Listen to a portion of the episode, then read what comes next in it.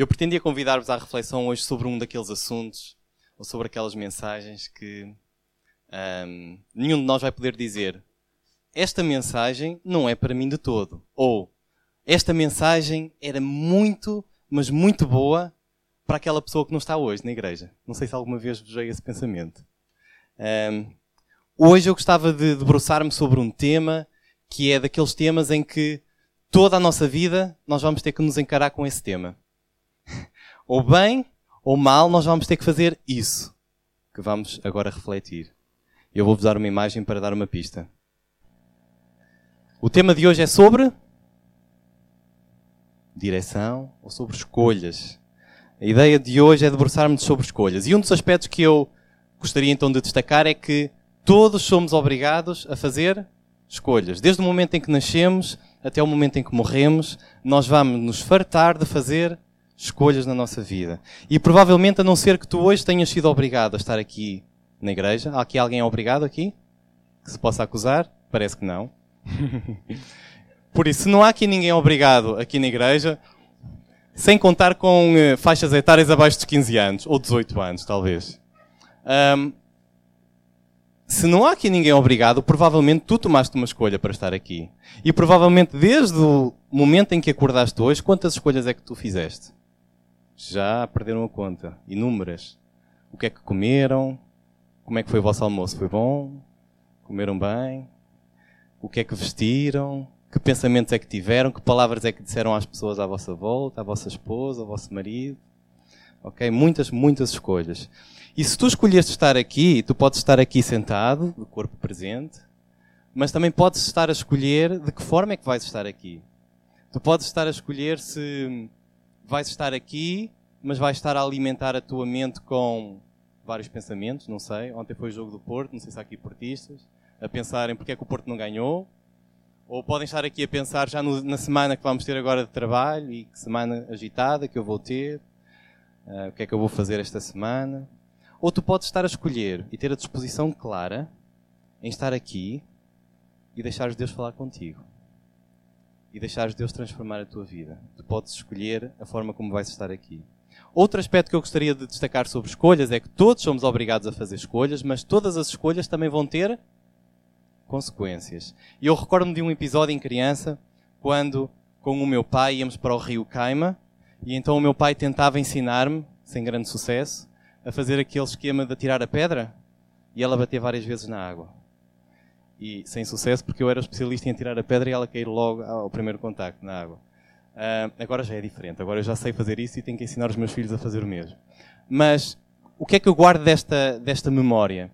O que eu guardo é que, efetivamente, cada vez que a pedra batia na água, o que é que acontecia? O que é que se gerava na água? A água ficava exatamente igual faziam ondas, faziam ondulações. E era interessante que a pedra poderia poderia ser grande ou poderia ser pequena, mas em todos os casos, o que é que aconteciam? Ondulações. E na nossa vida acaba por ser igual. Uma, uma, uma escolha que nós tomamos acaba por ser como uma pedra que nós atiramos. Ou grande escolha ou pequenina escolha, vai haver sempre consequências.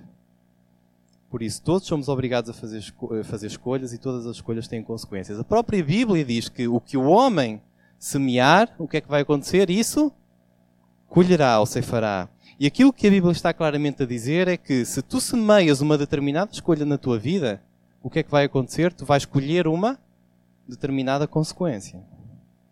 E a Bíblia é também clara, mostrando que muitas das vezes, muito do sofrimento que nós temos pode estar a ser relacionado com más escolhas que nós fizemos. Como o povo costuma dizer, quem semeia ventos, colhe tempestades. Então, esta seria uma altura propícia para eu te convidar a refletir. Não tens que dizer publicamente, mas para convidar a refletir como é que está a tua vida. Reveste nesta, neste quadro de a minha vida tem sido um sofrimento por escolhas más que eu tomei? Como é que tem sido, como é que têm sido as escolhas no teu emprego, ou nos teus relacionamentos, ou no teu casamento? Estávamos a ouvir agora uma oportunidade de curso para fortalecer casamento. Tens escolhido guardar rancor e ódio nos teus relacionamentos ou tens escolhido perdoar? Isso faz uma grande diferença nas consequências. Com isto não me interpretem mal quando eu falo sobre a questão do sofrimento e das escolhas, porque efetivamente há muitas situações na nossa vida que nós vamos sofrer por más escolhas, mas há outras situações, como temos vindo a falar aqui na igreja, em que tu também vais sofrer e pode, pode não ser por más escolhas, pode ser por estás a viver uma vida de fidelidade a Deus. Isso muitas vezes acontece. Mas eu agora gostaria de me centrar nas más escolhas e nas consequências que isso pode trazer na nossa vida. Muito do que poderás viver no futuro, e daí eu estar a, a criar uma grande ênfase nesta questão das más escolhas e do sofrimento, é que muito do que poderás viver no futuro, de trágico e de, de dor e de ferida para a tua vida, podem ser por más escolhas que tu vais fazer amanhã. E daí a pertinência deste assunto. Eu acredito, quando estava a preparar esta mensagem, que Deus tem um grande um, grande desejo de passar essa mensagem de forma clara, ou seja, Deus ama-nos de uma forma incondicional. Deus revelou-nos toda a sua vontade de uma forma bem clara. E Deus fez isso porque nos ama, mas quer que nós sejamos filhos dele, que vivamos ao máximo esta vida, com qualidade de vida, mas vida em abundância, como Jesus disse. É para nosso bem. E por isso o desafio é de que tu hoje saias daqui completamente convicto que Deus tem esse plano fantástico para ti que é bem melhor do que todos os planos alternativos que te apresentam todos os dias. À, à tua volta, mal tu ligas televisão, internet e outras coisas. Outro dos aspectos das escolhas, para além de serem obrigatórias, de serem feitas, para além de terem consequências, é que elas são reveladoras. Ou seja, o que é que isto quer dizer? O que tu realmente queres, amas e pensas vai ser revelado nas tuas escolhas. E todos provavelmente conhecem aquele provérbio que diz: Diz-me com quem andas, que eu digo-te quem és. E se vocês me derem autorização, eu alteraria esse provérbio para diz-me que escolhas fazes, que eu digo-te quem és. E eu, quando falo neste assunto, vem-me sempre à memória outra história de quando eu era mais jovem. Que ainda sou jovem. Quando era mais jovem, eu gostava muito de jogar futebol. Ou melhor, gostar não era a palavra certa. Eu amava jogar futebol. Tudo o que me vinha à mente era sobre futebol. As conversas todas eram sobre futebol. Todo o tempo passado nas férias era a jogar futebol. Por isso, tudo o que vinha à minha frente era para futebol. Até vinha laranjas e maçãs, eu jogava com futebol, futebol com tudo que vinha à minha, à minha beira. Agora, a questão que eu gostaria de colocar era: vocês acham que se eu gostava assim tanto de futebol, eu só ia jogar futebol em condições meteorológicas perfeitas? Hum. O que é que vocês acham? Podia estar a chover, chover calhaus, a nevar, ou poderia estar um sol abrasador, eu recordo muitas vezes em que isso aconteceu e a minha mãe quase que não me queria deixar, mas a ânsia de ir jogar era tão grande. Porquê? O que é que me movia? Era o amor, era a minha vida era o futebol. E este tema das escolhas é tão importante para a nossa vida porque aquilo que tu és hoje, provavelmente, em grande parte, é reflexo das escolhas que tu tens vindo a tomar até agora. E a pertinência e a importância deste tema é que aquilo que tu vais ser no futuro, daqui a uns anos, provavelmente vai ser em grande medida reflexo das escolhas que tu vais fazer. Há uns anos atrás eu li o, o testemunho de um pastor americano, Charles Swindle, e ele confessava que gostava de percorrer cemitérios a ler epitáfios. E o que é que são epitáfios? Os epitáfios são aquelas frases que são escritas nas, campas, nas sepulturas das pessoas falecidas. E, e é assim, eu não sei se alguém tem este passatempo de percorrer cemitérios. Sei que há alguém que trabalha no cemitério, mas quem não trabalha no cemitério é alguém que vai ao cemitério ver, ver epitáfios? Ok, já não me sinto tão mal. Eu, de facto, tenho que confessar que eu, que eu tenho algum fascínio por isso. E quando ouvi esse testemunho, pensei, ok, já não sou o único. Há outra pessoa normal como eu que gosta de ir ao cemitério. Bem, efetivamente, o que é que me atrai? Eu vou tentar explicar isso. É que, efetivamente, quando eu olho para alguém que está lá sepultado, o corpo de alguém que está lá sepultado, é impressionante porque cada sepultura representa o tempo exatamente da mesma forma. Ou seja, ali está o corpo de alguém que num determinado dia nasceu, viveu e num determinado dia morreu. E isso está lá inscrito: data de nascimento, data da morte e o que ele viveu, normalmente no epitáfio. Um, Porquê é que eu estou a falar de epitáfios e mensagens numa mensagem sobre escolhas? O que é que é o epitáfio, basicamente? É o resumo da vida, mas mais do que a vida, das escolhas que nós fizemos na vida. Em Portugal, daquilo que eu tenho visto, da pesquisa que eu tenho feito, e normalmente quando vou a cemitérios, lá meto o olho em várias sepulturas, E, e aquilo que eu vejo é normalmente o epitáfio querer refletir saudades da, dos entes queridos, ou uh, exaltar qualidades das pessoas falecidas, como aqui jaz um bom pai, aqui jaz um bom marido, ou saudades eternas da esposa e filhos, etc. Isto acaba por ser os epitáfios tradicionais do nosso país, mas eu decidi alargar um bocadinho a pesquisa e ver o que é que pelo mundo existe espalhado. E então é impressionante porque encontrei epitáfios um bocadinho mais ousados que os nossos tradicionais portugueses. Um bocadinho. Alguns são de honra, como por exemplo o epitáfio de Albert Einstein, que deixou marcas na, na nossa civilização. Uh, ou epitáfios de soldados mortos em combate, que exaltavam toda a sua coragem e, e todos os feitos alcançados.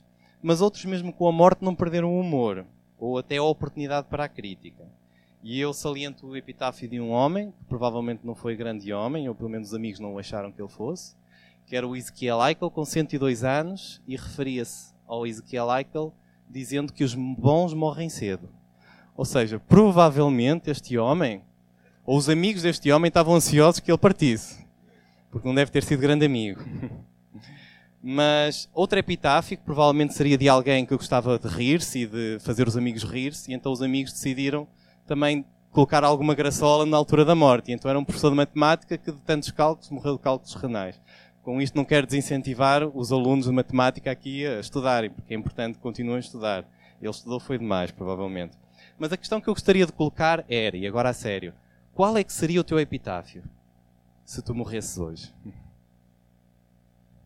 Salientaria qualidades gerais, como um bom filho, ou um bom pai, ou um bom trabalhador, ou alguém que deixa muitas saudades, ou iria um bocadinho mais fundo, alguém que deixou um legado, alguém que fez algo que marcou muitas outras pessoas à volta, ou alguém que claramente mostrou valores de amor pelo próximo e de uma consciência mais de eternidade, de alguém que buscava tesouros no céu e não alguém materialista.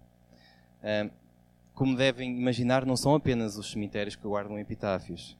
Uma das muitas razões pelas quais eu gosto da Bíblia é que a Bíblia acaba por estar repleta de epitáfios. E é um deles que eu vou tentar ler, não vou vos dizer onde fica, porque de certa forma vamos fazer aqui um exercício para ver se adivinham quem é o rei. Digo-vos que o primeiro rei que vos vier à mente não é esse, ok? Portanto, há um epitáfio referente a um rei que diz que ele fez o que era reto perante o Senhor. Portanto, com este, com este epitáfio vocês já adivinham? Provavelmente não. Existiram vários reis, graças a Deus, que fizeram coisas boas. Mas depois tem algo um bocadinho mais específico.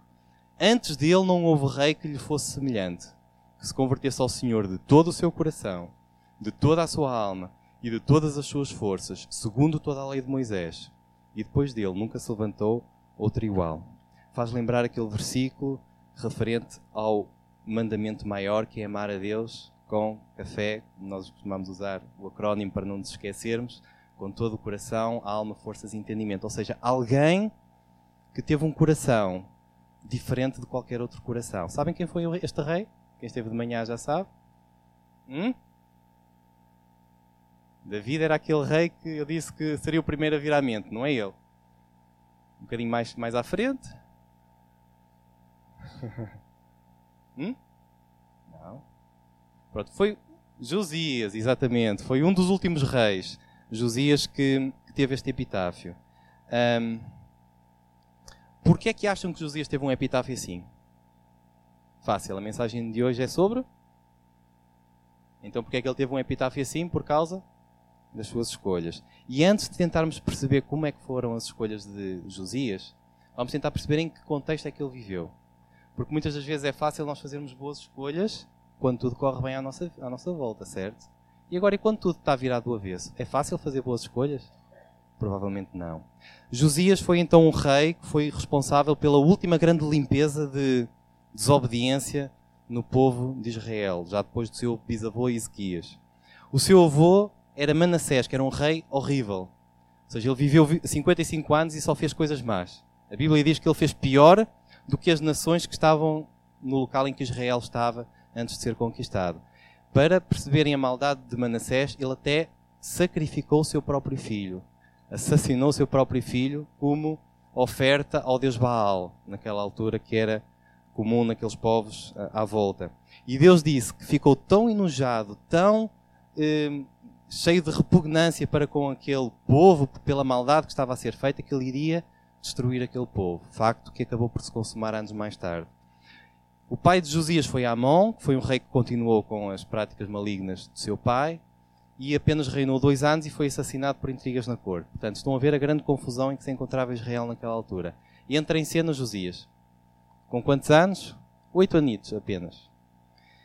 Com uma história e um legado familiar completamente disfuncional. Com uma sociedade à volta dele completamente viciada em idolatria.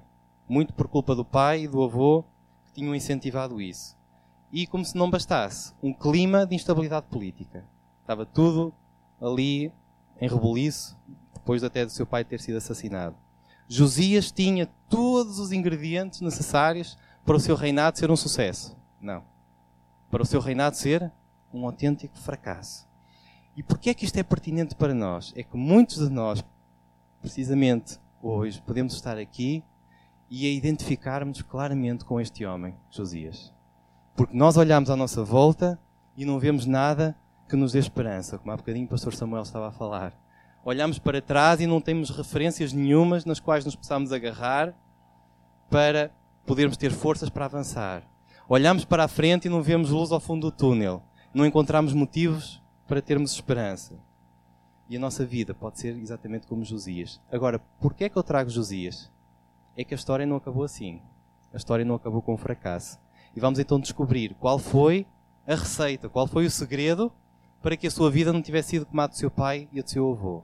E por isso eu convidava a ler-vos, a, a, lermos juntos, o segundo, no segundo livro de Reis, capítulo 22. Eu ia convidar alguém que desejasse fazer a leitura. Versículo 1 ao versículo 11. Vão reparar que há aí assim uns nomes um pouco mais estranhos, que não são nomes muito habituais. Mas o foco seria percebermos quais foram as escolhas, ou qual foi a grande escolha de Josias que mudou a sua vida.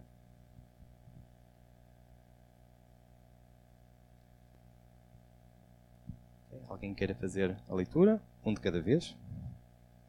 São 11 versículos, portanto, alguém que tenha aí muita energia.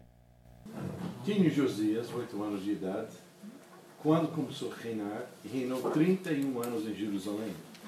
Sua mãe se chamava Gedida e era filha de Adaías de Boscat.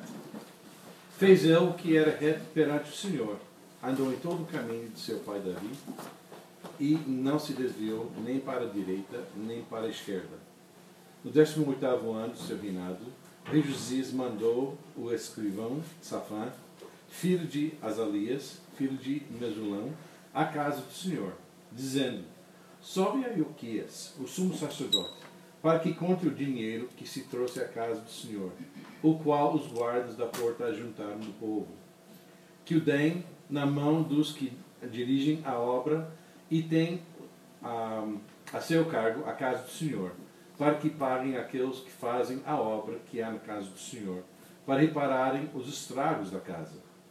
Aos carpinteiros, aos edificadores e aos pedreiros, e comprem madeira e pedra lavradas, para repararem os estragos da casa. Porém, não se pediu conta do dinheiro que se lhes entregara nas mãos, porquanto podiam, procediam com fidelidade. Então disse o sumo sacerdote Euquias ao escrivão Safá: Achei o livro da lei da casa do Senhor. Euquias entregou o livro a Safá e este o leu. Então o escrivão Safá veio ter com o rei e lhe deu relatório, dizendo: Teus servos contaram dinheiro que achou na casa e o entregaram nas mãos do que dirigem a obra e tem a seu cargo a casa do Senhor. Relatou mais o escrivão Safá ao rei, dizendo: o sacerdote Euquias me entregou um livro, e Safã o leu diante do rei. Tendo o rei ouvido as palavras do livro da lei, rasgou as suas vestes. Vamos orar. Pai, nesta hora, gratos porque temos a tua palavra à nossa frente. E gratos porque, da mesma forma que a tua palavra mudou vidas ao longo destes séculos, nós acreditamos que ela pode mudar a nossa vida. Obrigada porque já mudou em muitos aspectos e nós queremos ainda mais. Nós queremos ainda ser mais parecidos contigo. Portanto, todo o lixo, toda a imundícia que há na nossa vida, que tu tragas à nossa mente e que tu dês-nos uma disposição clara, tal como Josias, para erradicar isso da nossa vida e a nossa vida ser agradável aos teus olhos e vivermos um futuro cheio de esperança e cheio de, do propósito de vida e abundância que tu tens para nós, Pai. Oramos em nome de Jesus. Amém. Portanto, um dos aspectos que eu gostaria de focar é que Josias tinha tudo para a coisa correr mal. E efetivamente tu podes estar nesta situação em que notas que o teu cenário na tua vida tem. Pior já não pode estar. E normalmente quando nós achamos que pior já não pode acontecer na nossa vida, o que é que acontece normalmente? Ainda, ainda fica pior. Ainda fica pior. Mas Deus é o Deus que pode de um dia para o outro, da noite para o dia, transformar as tuas lágrimas em risos. Deus é o Deus que pode pegar naquilo que é impossível para ti e tornar possível. E tu vês milagres a acontecer na tua vida. E eu creio que hoje Deus quer falar ao teu coração. E não sei se tu estás a rever-te nesta situação de Josias, se tu sentes, obrigado, se tu sentes que a tua vida está exatamente na situação de Josias, mas está, estás aqui com um propósito. Não é coincidência de estares aqui. Josias percebeu efetivamente que a sua vida estava em completa oposição à vontade de Deus, mas ele tomou uma escolha. E acabamos de ler no versículo 11 o que é que ele fez? Uhum. O que é que quer dizer rasgar as vestes? Não é muito comum nos nossos tempos rasgar as vestes. Nós vemos alguns jovens com as calças rasgadas, mas não é propriamente isso. O objetivo naquele tempo de rasgar as vestes era muitas vezes uma atitude de, de, de demonstrar pesar, de demonstrar tristeza, e neste caso era uma atitude de exteriorizar o quanto ele estava arrependido por algo que ele tinha feito.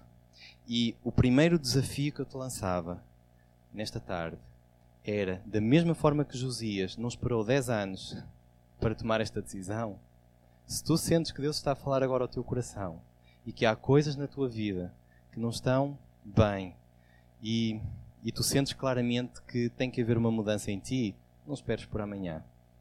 E eu hoje de manhã partilhava o caso de um colega, de um amigo meu, que há umas semanas atrás eu comecei a semana de uma forma um bocadinho turbulenta ao saber que ele tinha falecido de acidente.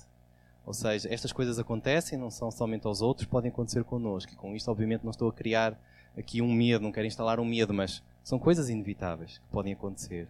E se tu já andas há algum tempo para tomar algum tipo de mudança na tua vida, toma a escolha certa. Hoje a mensagem é sobre escolhas, toma a escolha certa. E Josias tomou esta escolha, que provavelmente se ele não a tivesse feito, não estaríamos hoje a falar dele. E a vida dele não tinha acabado da forma como acabou. Por isso, houve um dia em que Josias tomou a melhor escolha da sua vida. A Bíblia diz-nos que foi no 18º ano do seu reinado, ou seja, ele tinha mais ou menos 26 anos. E quando ele foi confrontado com o facto de estar longe de Deus e estar a desagradar a Deus, ele não esperou para pensar, ele tomou logo a decisão. E eu, quando penso também na minha vida, eu penso que foi ali na minha adolescência, a altura em que eu tomei a decisão por Cristo. Eu senti claramente Deus a falar ao meu coração de que tinha que entregar a vida a Ele. E dou graças a Deus por também ter sido orientado nesse sentido e por também ter sido exortado a não esperar muito mais tempo e a tomar essa decisão. E posso-vos dizer claramente que naquele dia, eu ainda sendo adolescente e sabendo que à partida teria uma longa vida pela frente, eu senti claramente que não ia haver decisão mais importante que eu pudesse tomar na minha vida como aquela que tinha tomado. E, e, de facto tenho comprovado isso, efetivamente. Eu costumo dizer que a melhor decisão da minha vida não foi ter casado com a rapariga mais encantadora que eu encontrei, ou ter até escolhido uma profissão que me dá gosto de exercer, mas foi mesmo ter tomado a decisão por Cristo. E Josias, ao ler o livro da lei, ele tomou uma decisão deste género, uma decisão que mudou a sua vida por completo. Ele estava completamente afastado de Deus. E com a escolha dele, ele voltou-se totalmente na direção de Deus. Eram autenticamente 180 graus de diferença. Josias estava aqui e Deus estava completamente do outro lado. E ele percebeu isso e daí termos visto esta atitude de humilhação. Mas acham que a atitude ficou-se por aqui? Ou seja, ele chorou e ficou no seu local, ok, eu sou um coitado, eu fiz muita coisa má, ok, sou mesmo coitadinho, pronto. E não ficou, não ficou-se pela autocomiseração. E ele fez algo mais. E depois convido-vos a ler em casa, porque acaba por ser uma passagem bastante extensa. O capítulo seguinte do segundo livro de Reis, o capítulo 23, é um capítulo que eu iria intitular o capítulo de limpeza. É o capítulo da limpeza. Quem gosta de limpezas, as senhoras que estão aqui, têm que ler este capítulo porque é limpeza total.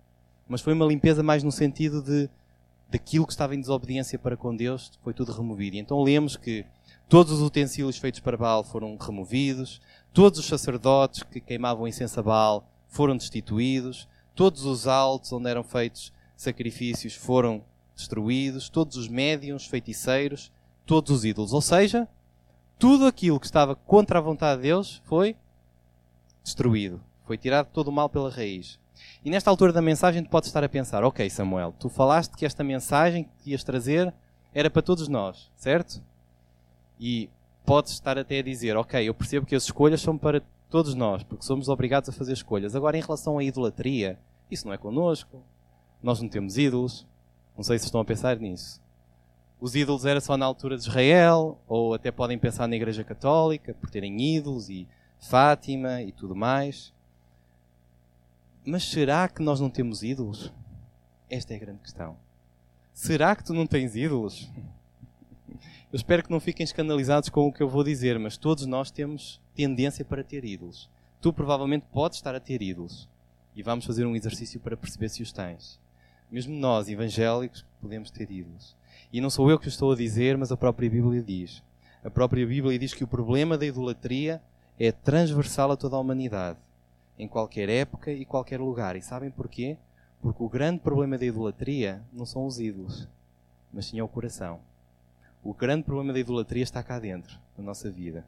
E a própria Bíblia diz em Ezequiel, um bocadinho mais à frente, capítulo 14, versículo 3, Deus diz, referindo-se aos líderes de Israel, Ezequiel 14, 3, estas gentes puseram os seus ídolos no seu coração.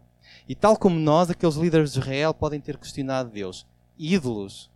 Mas que ídolos? Nós não estamos a ver ídolos nenhums. Mas o que é que Deus estava a dizer? Deus vê sempre muito mais além do que aquilo que os nossos homens, os nossos olhos materialistas veem.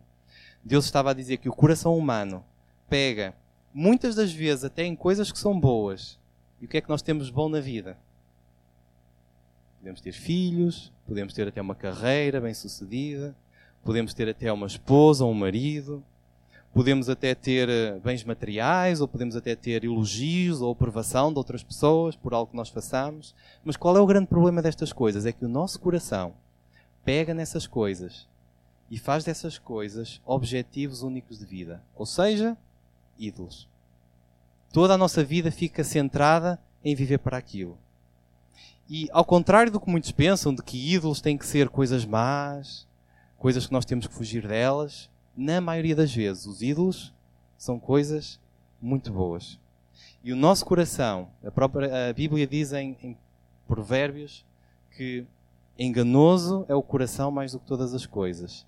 E vai um bocadinho mais à frente. E desesperadamente corrupto. Portanto, o nosso coração, se não estiver ligado a Deus, vai nos enganar de uma forma tremendamente fácil, sem nós nos apercebermos.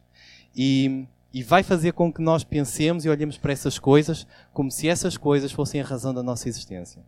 Eu não sei se isto está a fazer sentido para ti, mas quando eu refleti sobre isso e quando Deus trouxe esta palavra ao meu coração, fez muito, muito sentido. Por isso, a perspectiva de ídolo, temos aqui alguns exemplos que poderão, algumas imagens que nos poderão ajudar a, a remeter para alguns ídolos a perspectiva bíblica de ídolo é qualquer coisa mais importante para nós do que Deus. Ou qualquer coisa que absorva o nosso coração e imaginação mais do que Deus. Ou qualquer coisa da qual tentamos obter aquilo que só Deus nos pode dar. Ou seja, um ídolo é tudo aquilo para o qual nós olhamos e dizemos no íntimo do nosso coração: Ah, se eu conseguir ter aquilo, finalmente a minha vida vai ter propósito ou se eu conseguir atingir aquilo, vai ser esse o momento em que eu vou ter eh, finalmente paz que eu tanto anseio. Ou se eu conseguir obter aquilo, finalmente eu vou me sentir importante e seguro. Isso é a definição de ídolo, que eu gostava de deixar bem claro. Ok, mas agora muitos podem estar aqui e podem estar a pensar: ok, Samuel, tu estás a falar de ídolos, mas estás a dizer que é mau nós dedicarmos aos nossos filhos, ou que é mau nós sermos bons empregados, ou que é mau eu até fazer um curso de casais para ser melhor marido ou melhor esposa. É isso que estás a dizer? Não, porque isso são coisas boas, ou melhor, são coisas excelentes. O problema é o grau de dedicação que nós fazemos a essas coisas. O problema é o quanto isso absorve a nossa imaginação e os nossos pensamentos no nosso dia a dia. E tu poderias continuar a contra-argumentar. Eu estou a perceber, Samuel, mas olha, Eu acho que ídolo deve ser uh, algo mais relacionado com o facto de eu querer ser cada vez mais importante e não ver a meios para subir na minha empresa e chegar ao topo, ou se eu for alguém que ama o dinheiro e que queira ser muito avarente e que até nem esteja sensível para as necessidades dos mais pobres, ou se eu até quiser só o dinheiro para mim, quiser só comprar carros luxuosos, ou até se eu tiver viciado em pornografia, ou até se eu tiver viciado em drogas, isso sim é que devem ser ídolos. Sim, isso provavelmente seriam ídolos. E esse tipo de comportamento seria bem evidente de idolatria. Mas o grande problema e gostava de focar este aspecto, é quando estas coisas boas, como emprego, como esposa, como amor pelos filhos ou pelos netos, se torna mais importante que o nosso amor por Deus.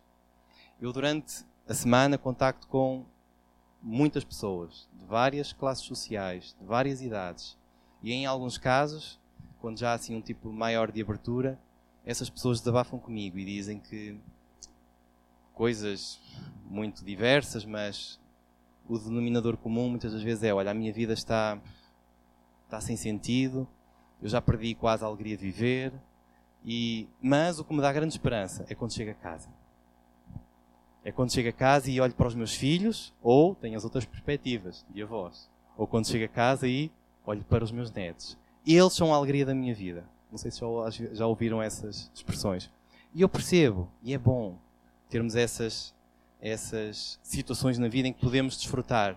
Mas o grande problema, e Deus conhece o coração de cada um de nós, é quando nós efetivamente temos como alegria da vida, por exemplo, os filhos ou os netos. E quando eles se sobrepõem à alegria que deveria vir de Deus. E, e para deixar isto bem reforçado, e sem qualquer dúvida, qual é o grande problema de nós estarmos a fazer isto? Ou seja, qual é o grande problema de pegarmos nestas coisas que são boas e tornarmos mais importantes do que Deus? Em primeiro lugar, é fácil. Há um mandamento que diz. Sim, mas outro dos dez mandamentos: não terás, não adorarás outros deuses. Quando nós estamos a fazer isto, o que é que nós estamos a fazer? Estamos basicamente a transgredir esse mandamento. E porquê é que Deus nos dá mandamentos? É simplesmente para nos manter contidos ali numa caixa por onde nós não saímos para ficarmos presos e ele ter prazer nisso? Não. Porquê é que um pai dá instruções ao filho, olha, cuidado, ali não vais. Ou para aquele sítio também não vais. Porquê? Para ele não? Provavelmente se magoar. E quando Deus nos dá este tipo de exortações e de mandamentos, é com esse propósito. E porquê? Porque Deus, melhor que ninguém, sabe que se nós não adorarmos somente a Ele, vai acontecer muita chatice na nossa vida.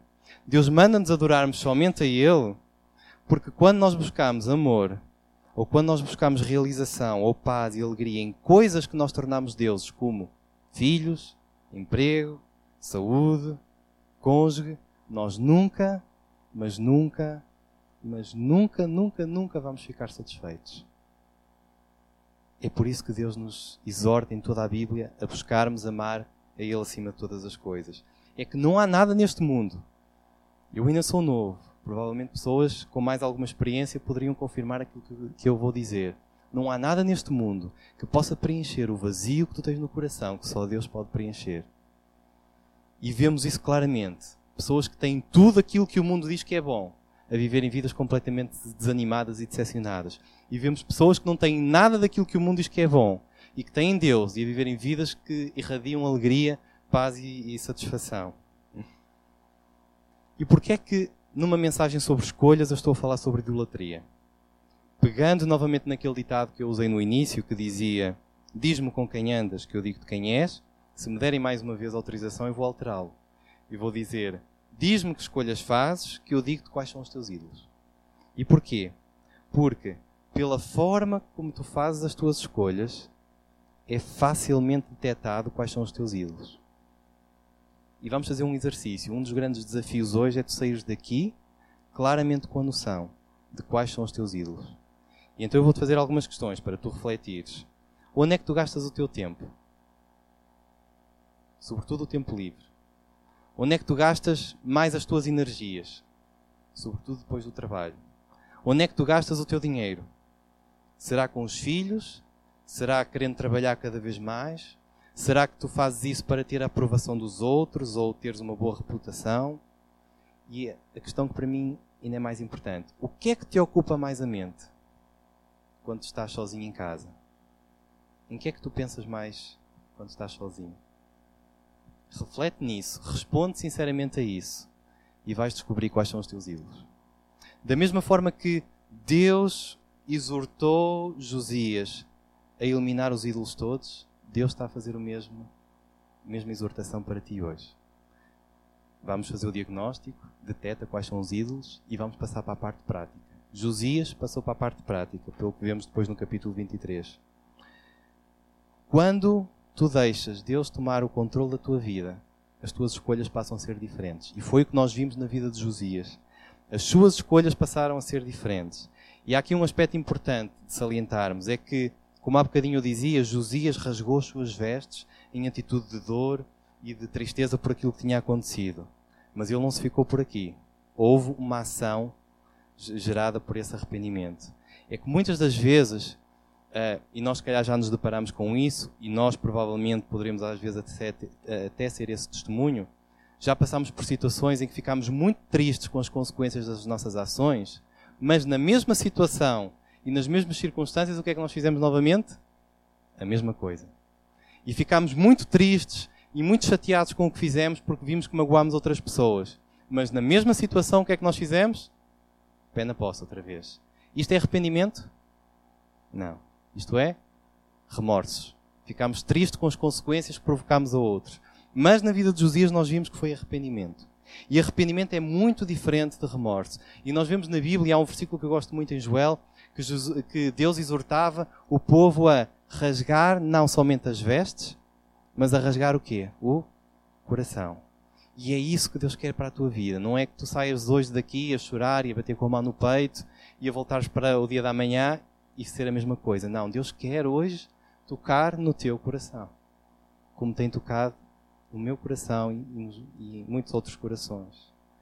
Um, ele quer fazer uma mudança radical, ele quer fazer estes 180 graus, se tu estás longe de Deus. E Jesus disse que pelos frutos os conhecereis. Se tu efetivamente já te arrependeste, já um dia tomaste uma decisão por Cristo, a tua vida tem que ser diferente. Se não é diferente, eu convido-te a refletir outra vez se terá havido mesmo uma grande mudança na tua vida e se terás tido mesmo um encontro sincero com Deus. É que, infelizmente, o testemunho cristão tem sido muitas das vezes descredibilizado por causa disso. Pessoas que dizem, eu sou de Jesus. E até podem ir a marchas de Jesus, até podem fazer publicações no Facebook sobre Jesus, e até podem fazer muitas outras coisas, mas alguém olha para eles e diz, mas eu não encontro nenhuma diferença de ti para com os outros. E há um exemplo que eu normalmente eh, me vem à mente quando, quando penso neste assunto, que era de um empregado que chegava sistematicamente atrasado ao emprego. E houve uma vez que, mais uma vez, ele chega atrasado. E então aí o patrão perde as estribeiras e diz: Olha, eu vou-te despedir a não ser que tenhas uma boa desculpa. E então, naquele nervosismo e naquela ansiedade, o empregado arranja uma desculpa esfarrapada e diz que estava na autostrada a 120 km por hora na sua moto, encontra óleo, passa para a faixa do outro lado e depara-se com um caminhão e é completamente atropelado pelo caminhão. E no seguimento disso, mais alguns carros passam por cima dele até ele conseguir sair da berma. E ele está à frente do patrão e o patrão olha para ele e pensa: ou houve aí um grande milagre ou é mais uma das tuas mentiras. E esta história, com, obviamente com muito humor à mistura e com muita irreali pouca realidade misturada aqui nesta história, dá para perceber muitas das vezes a ironia que pode estar a acontecer na nossa vida. Ou seja, da mesma forma que foi impossível este homem ter passado por estes embates todos e estar perante o patrão como se nada tivesse acontecido, é impossível tu teres tido um encontro com Deus e tu dizeres que és cristão e que segues a Jesus e nada ter mudado na tua vida. Nem um arranhão, nem uma pisadura, nem nenhuma marca de transformação desse encontro. Porque quando tu, te arrepende, quando tu te arrependes, tem que haver uma mudança clara na tua vida. Se não há, há problemas há problemas. E a própria Bíblia é fértil em, em reforçar esse assunto. Segundo a Coríntios diz, se alguém está em Cristo é nova criatura. As coisas antigas já passaram, eis que se fizeram novas. Tu nasces para uma nova vida na qual tu vais odiar o pecado. Tu podes odiar, é verdade. Não é heresia, tu podes odiar. odiar o pecado, odiar tudo aquilo que está contra Deus. E podemos agora pensar, ok, Josias veio de uma geração em que o seu pai e o seu avô tinham feito tudo o que era mau, e ele depara-se com um livro, que seria a Bíblia naquela altura, e a Bíblia diz: Olha, o que tu estás a fazer é completamente contrário à vontade de Deus. O que é que Josias podia ter feito? Duas escolhas possíveis, ajudem-me. Podia ter feito o que fez, que foi ouvir e mudar, ou podia ter feito o quê? Esconda aí, esconda aí. E há uma outra história de uns missionários que ilustra muito bem o que, o que eu estou a tentar transmitir.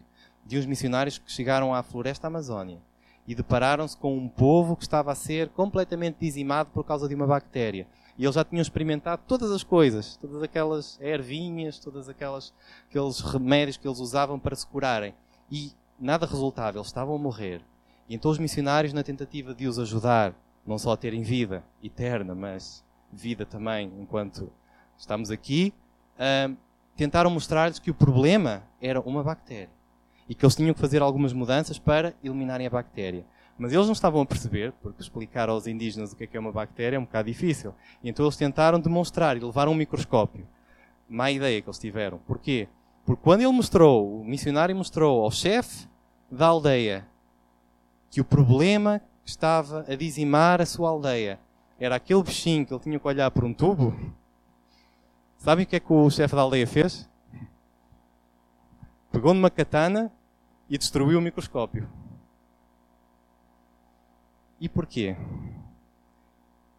Podemos nos rir com isso, efetivamente, mas não será que isso acontece muitas das vezes connosco? Que a forma que muitas das vezes Deus, nos, Deus usa para mostrar o nosso problema, nós podemos não destruir, mas ignoramos? Eles destruíram o meio pelo qual eles estavam a ver o problema. E nós podemos muitas das vezes ignorar, ou fazer ouvidos moucos, ou entrar por um e sair por outro, a coisas que claramente estão, estão a, a referir-se à nossa vida e que não estão bem. Um, Josias podia ter feito o mesmo. Eu há bocadinho falei do contexto social em que ele estava e viram que aquilo estava tudo de pantanas, como se costuma dizer. E Josias podia ter dito: Olha, é assim, o meu pai e o meu avô fizeram assim, então eu vou fazer assim. Já ouviram isto? Tradição? Se sempre foi feito assim, eu também vou fazer assim. E ainda para mais, o seu pai tinha sido assassinado por causa de intrigas da corte. O que é que ele poderia ter medo? Que cortassem-lhe a cabeça, não é? Portanto, deixa as coisinhas como estão. Ninguém gosta de mudanças, não vamos ser radicais, não vamos ser revolucionários e vamos manter as coisas assim. Ele fez isso? Não. Mais uma vez, Josias tomou a escolha certa. E, paralelamente, pode haver coisas na tua vida em que tu achas que não convém ser mudadas. E tu sabes que são coisas que até Deus não aprova mas são ídolos aos quais tu te habituaste, seriam aqueles ídolos de estimação. E talvez até tu nem queiras mudar porque sabe bem continuar da mesma forma. E podes até muitas vezes pensar que se eu mudar isto, os meus amigos ou os meus familiares vão gozar comigo.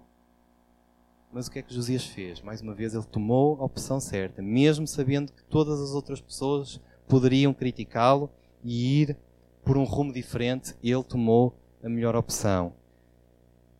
E nós vivemos numa sociedade que cada vez é mais hostil a nós vivermos da forma como Deus se agrada.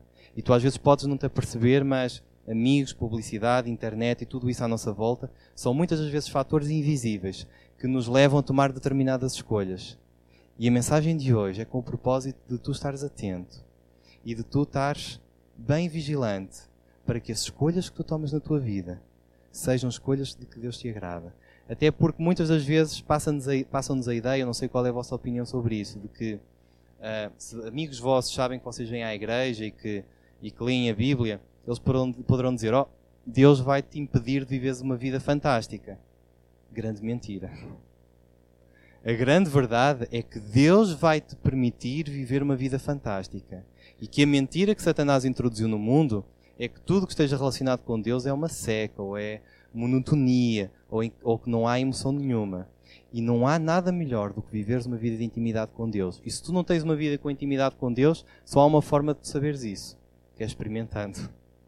E David disse: Na tua presença há plenitude de alegria, na tua destra delícias perpetuamente. E Paulo disse que não te conformes com este mundo, mas renova-te para experimentares qual seja a agradável, boa e perfeita vontade de Deus. O plano de Deus não é quase perfeito. O plano de Deus é totalmente perfeito. E na última vez que estive cá e partilhei sobre um tema que falava sobre este assunto, sobre a verdadeira satisfação, falei sobre isso mesmo. Ou seja, há um vazio em nós que só pode ser completamente, perfeitamente preenchido com Deus.